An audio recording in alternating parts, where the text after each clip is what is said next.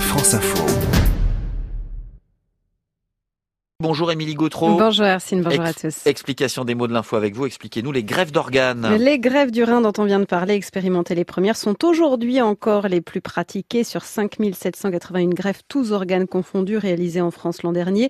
3546 concernaient des greffes de rein. Quels autres organes est-ce qu'on peut greffer? Le foie, le cœur, les poumons, le pancréas, des parties d'intestin.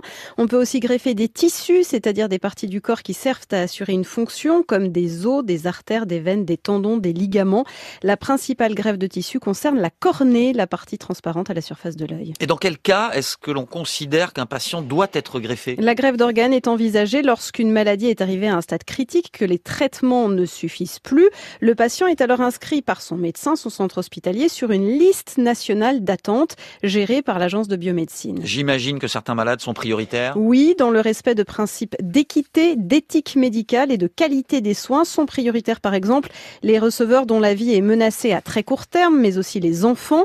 D'autres critères plus techniques entrent en compte, comme la distance entre le centre de prélèvement et le centre de greffe, car un organe, un greffon, une fois prélevé, ne peut être conservé que quelques heures en hypothermie dans une glacière hermétique avant d'être greffé.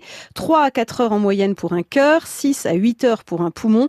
La distance à parcourir est donc un critère important. Ils viennent d'où euh, les organes, les greffons? Dans la plupart des cas, le greffon provient d'une personne décédée. Les organes d'un donneur peuvent parfois greffer plusieurs personnes.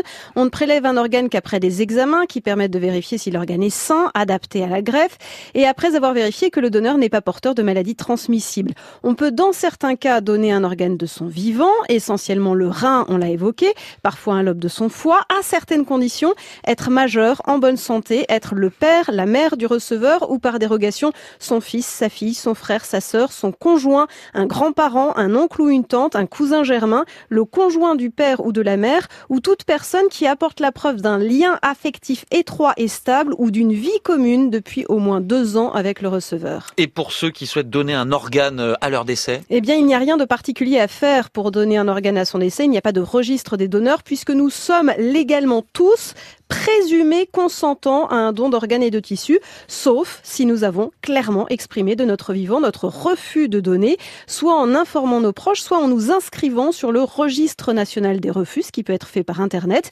Il est possible de s'opposer à certains dons, mais pas à d'autres. On peut aussi à tout moment changer d'avis. Les dons d'organes sont des actes entièrement gratuits et post-mortem sont anonymes. La famille du donneur ne peut pas savoir qui sont les malades greffés et inversement. L'explication des mots de l'info, c'est avec Émilie Gautreau tous les jours dans le 12-14.